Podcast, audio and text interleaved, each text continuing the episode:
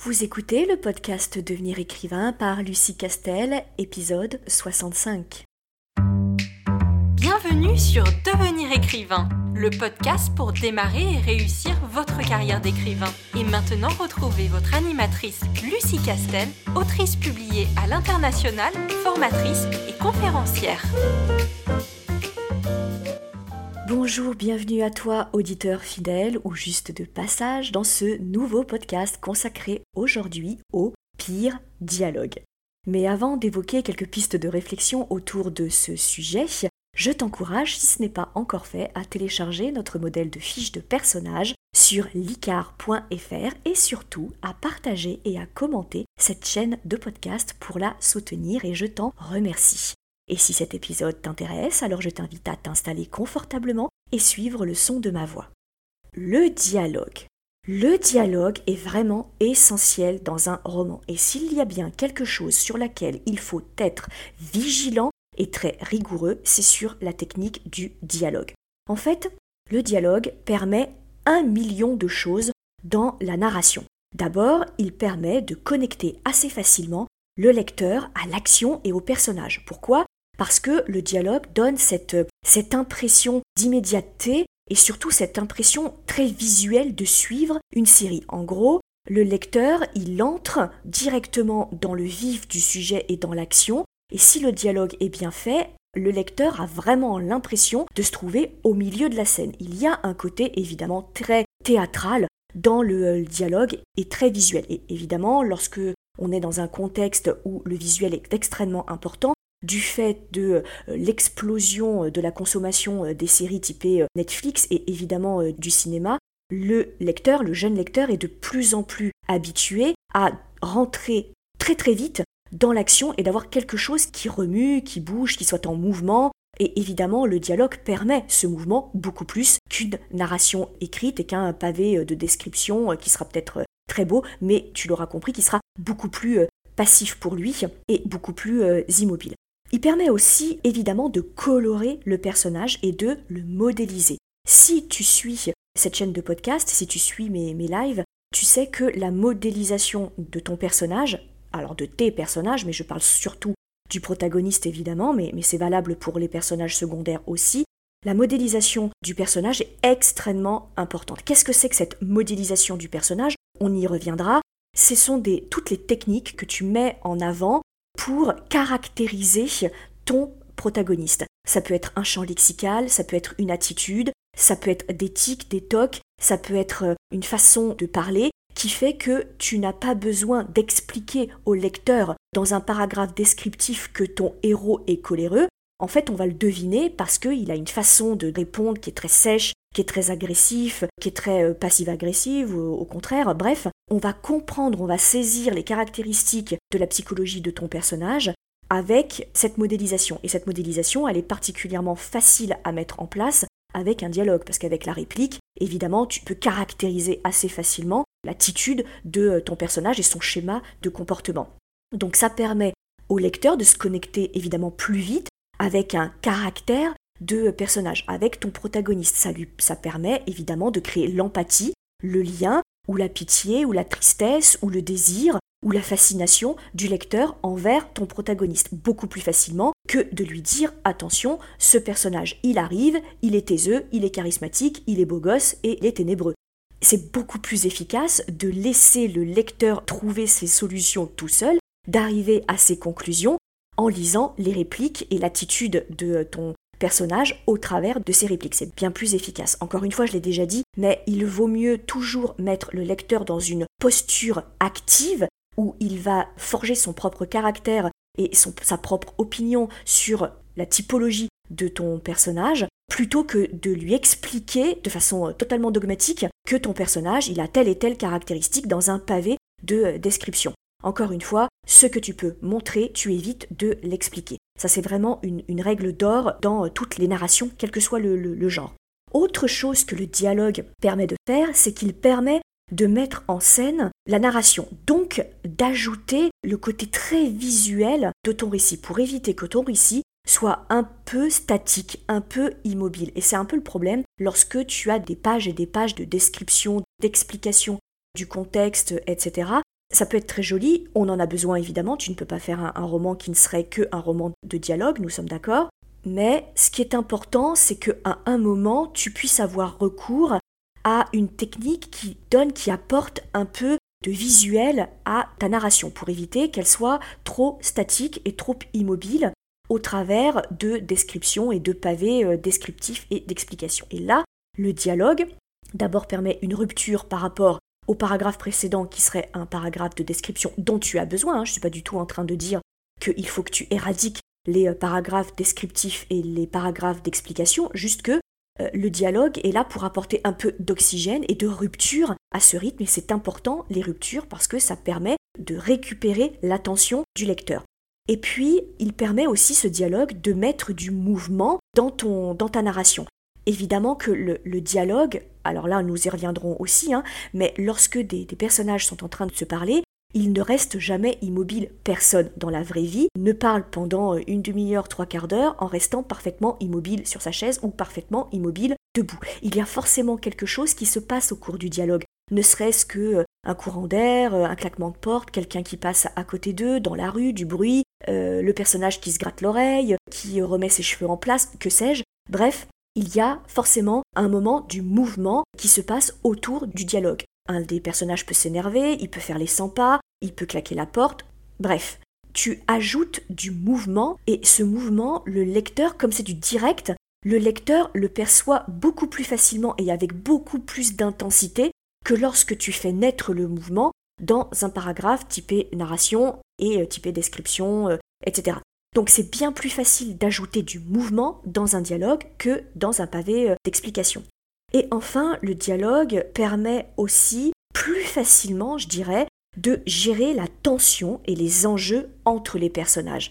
Là encore, c'est plus facile de le mettre en avant dans un dialogue que lorsque tu l'expliques dans un paragraphe typé de description. Tout simplement parce que c'est la même raison, hein, depuis tout à l'heure c'est un peu la même justification, c'est que le lecteur, tu le places dans une posture active. Il assiste à la dispute, il assiste à la déclaration d'amour, il assiste à la révélation en direct. Évidemment, tu l'auras compris que comme il est en direct et qu'il est en train d'assister à la révélation, ça a beaucoup plus d'impact, ça a beaucoup plus d'intensité au niveau de l'enjeu que si tu me fais cette révélation de façon euh, narrative, même si tu l'incarnes avec le pronom je, ça a moins d'impact lorsque on est dans un paragraphe de description qui est en train d'expliquer au lecteur que attention, là on est en train de vivre une révélation, on est en train de vivre une dispute, etc. C'est pourquoi le dialogue est très très utile pour mettre en scène les révélations et les grands euh, enjeux. Maintenant que j'ai vraiment insisté sur l'importance des dialogues, on va aborder un peu les écueils, les, erreurs qui feraient qu'on serait face au pire des dialogues, pour reprendre le titre que j'ai voulu sciemment, un peu provoquant bien entendu, hein, mais tu l'auras compris, c'est toutes les erreurs qu'il faut absolument éviter.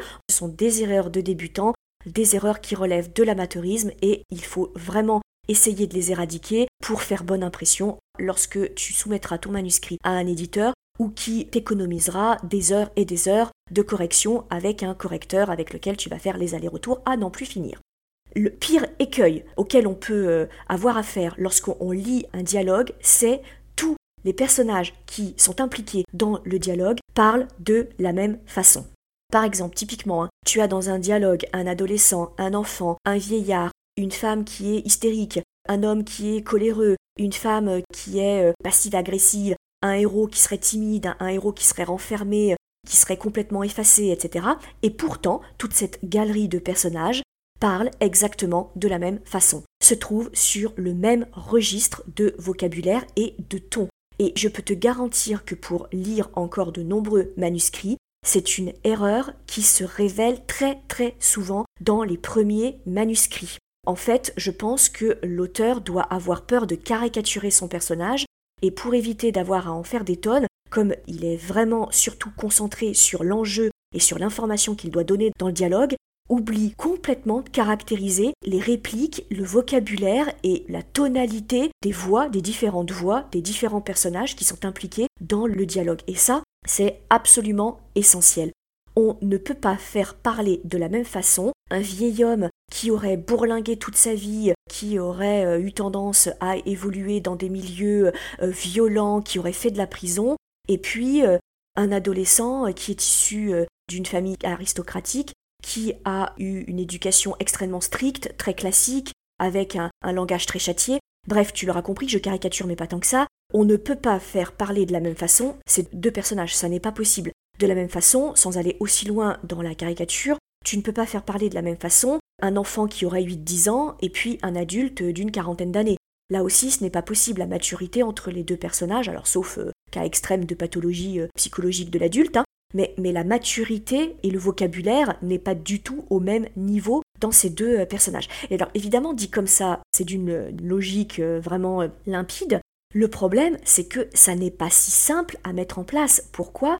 Eh bien, il ne faut pas non plus tomber dans la caricature. Et ça, ça arrive assez souvent lorsque on lit des ouvrages dans le young adult. Souvent, des adultes qui écrivent sur la tranche d'âge lycée ont tendance à caricaturer un peu le vocabulaire et puis la façon de parler des euh, lycéens ou des collégiens. Alors le problème, même si c'est assez vrai, c'est que lorsque tu places un vocabulaire qui est très ancré dans son époque, avec euh, des mots qui sont euh, à la mode dans la bouche d'adolescents, c'est que ton ouvrage va vieillir très mal et que au bout de 4-5 ans, ton vocabulaire sera complètement has-been parce que dans 4-5 ans, ben, les nouveaux lycéens, les nouveaux euh, collégiens euh, fonctionneront avec des tics de langage complètement euh, différents et surtout des modes d'expression qui seront différentes. Donc en fait, il faut en gros gérer l'équilibre entre la caractérisation de la façon de parler de ton personnage, de son vocabulaire, de ses tics de langage et la caricature. Il faut vraiment éviter de tomber dans l'un ou dans l'autre. Donc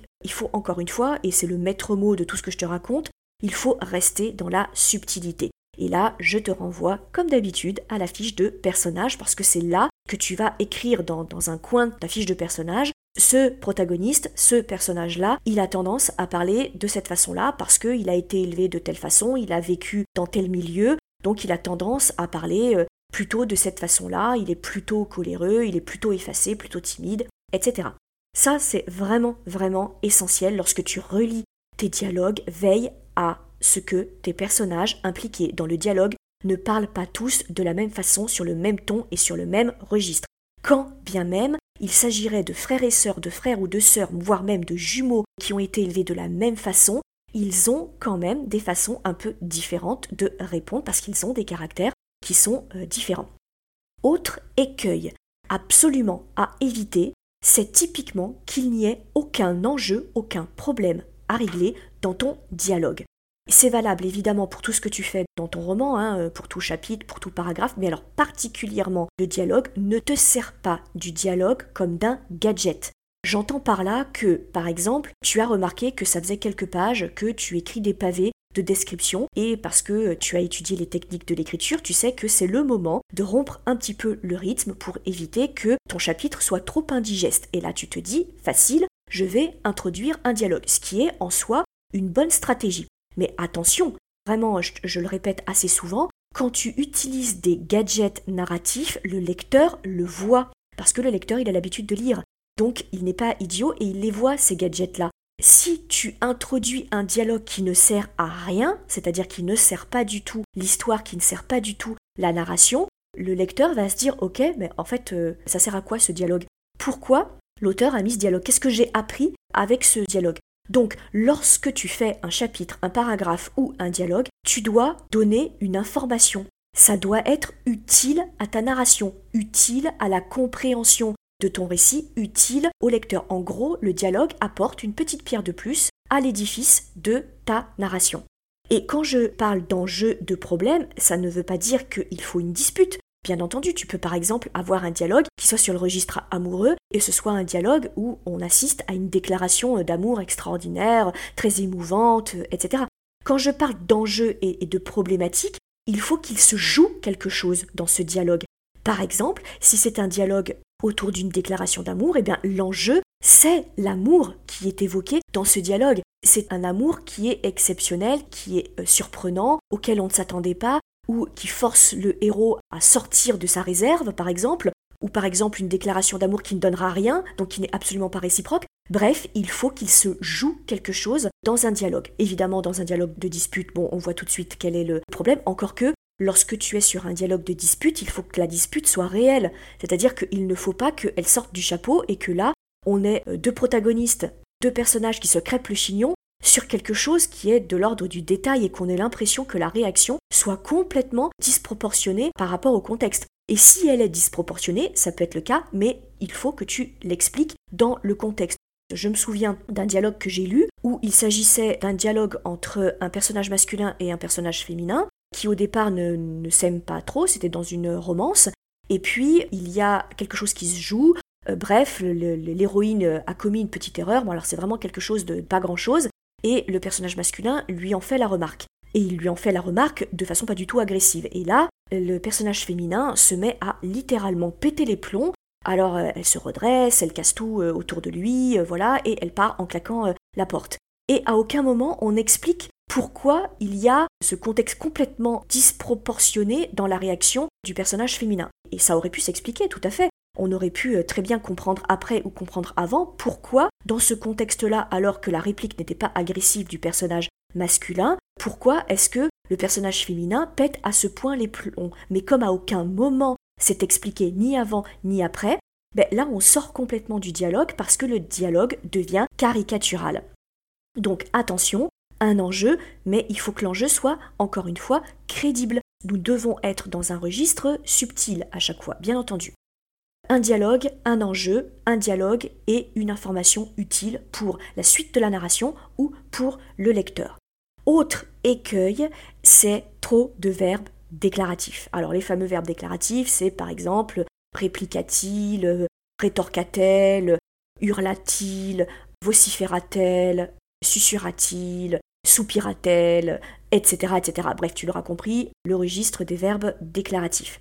Alors le problème, c'est que on en a énormément. On a cette chance-là. Le vocabulaire français est très riche et on a des dizaines et des dizaines de verbes déclaratifs qui nous permettent de colorer la réplique. Par exemple, euh, vociféra-t-il colore la réplique, on est d'accord. Hurla-t-elle colore la réplique. Ou euh, susurra-t-elle ou murmura-t-elle, ça colore la réplique. C'est très riche. Alors le problème, c'est que à trop en faire, ça devient totalement mécanique et absolument illisible. C'est-à-dire que si à chaque réplique j'ai un verbe déclaratif, alors c'est super, hein, ça va être une encyclopédie, je vais voir tous les verbes déclaratifs possibles et imaginables, mais c'est totalement indigeste. Si à chaque réplique j'ai un répliqua-t-elle, rétorqua-t-il, euh, susurra-t-elle, informa-t-il, déclara-t-elle, susurra-t-il, etc. Bon, enfin, tu l'auras compris, c'est complètement indigeste. Donc, Attention, la règle, c'est en gros, lorsqu'on a deux personnages uniquement, on remet un verbe déclaratif après une incise longue. C'est-à-dire, si par exemple entre deux répliques, tu as euh, Elle se leva, traversa euh, la pièce pour aller se chercher un verre d'eau. Là, tu reprends une réplique, selon qui se remet à parler, tu dois remettre un verbe déclaratif, parce que je ne suis pas censé savoir qui se remet à parler.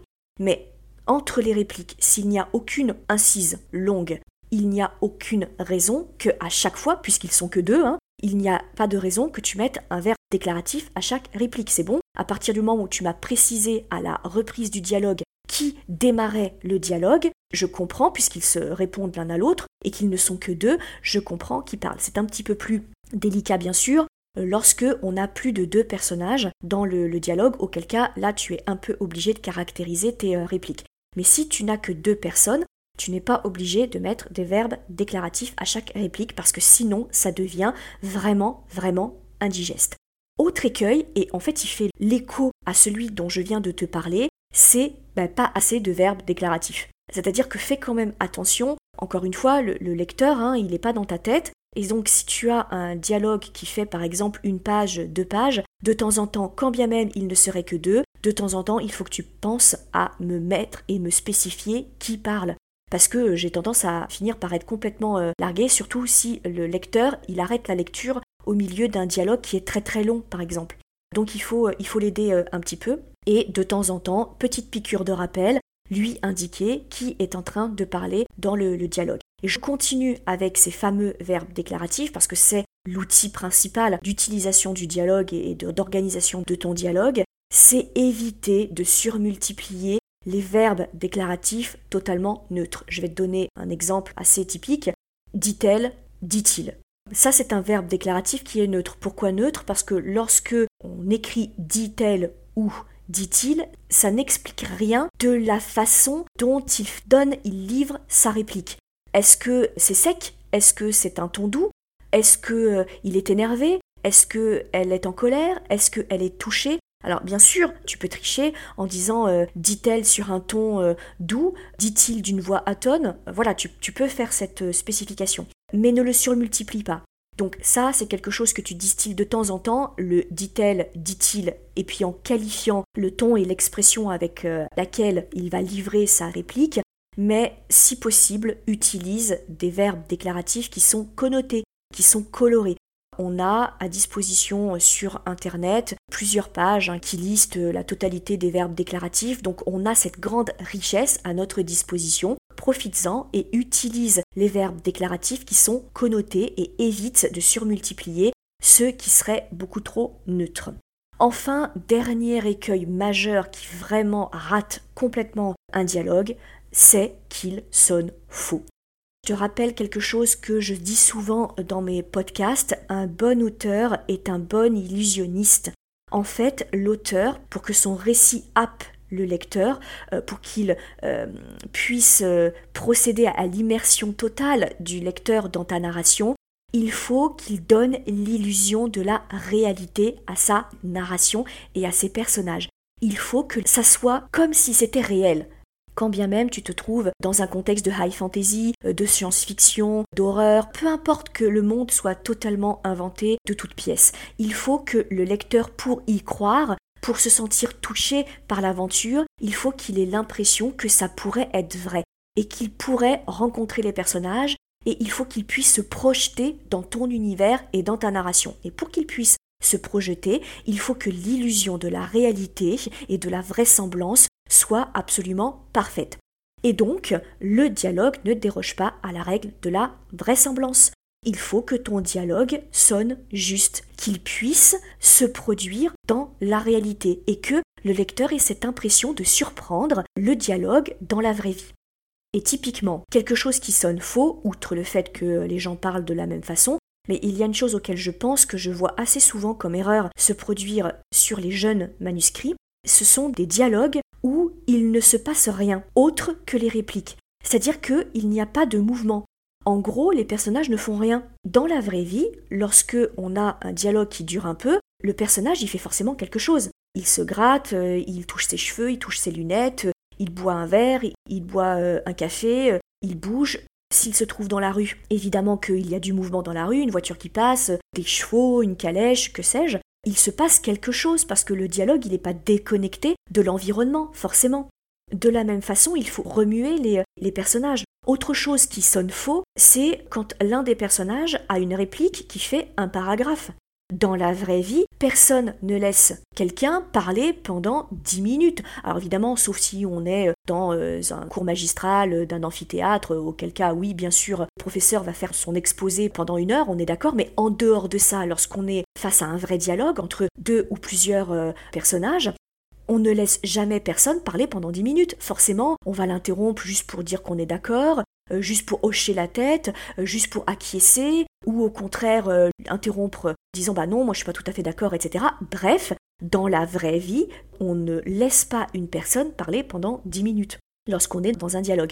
Tu vois, typiquement, ça, ce sont des petites caractéristiques qui sont faciles à éradiquer, que pourtant on a tendance à laisser passer au premier jet et qui sortent le lecteur de l'illusion de la réalité et de la vraisemblance. Voilà pour ce qui est des erreurs qu'il faut vraiment éviter lorsqu'on aborde le dialogue et que je t'encourage à pister lorsque tu relis ton manuscrit. J'espère que ce podcast t'aura un peu éclairé sur le sujet. Encore une fois, n'hésite pas à me soumettre des questions que tu aimerais que je traite dans les prochains épisodes et qui seront, j'en suis sûre, très utiles à tes collègues auteurs. Je te souhaite une bonne semaine et je te remercie de ton attention. À très vite. Vous voulez devenir écrivain? Inscrivez-vous à notre newsletter et recevez en cadeau notre modèle de fiche de personnage ultra complète. Chaque semaine, découvrez nos conseils et une bonne dose de motivation. Rendez-vous sur licar.fr, l i c a e.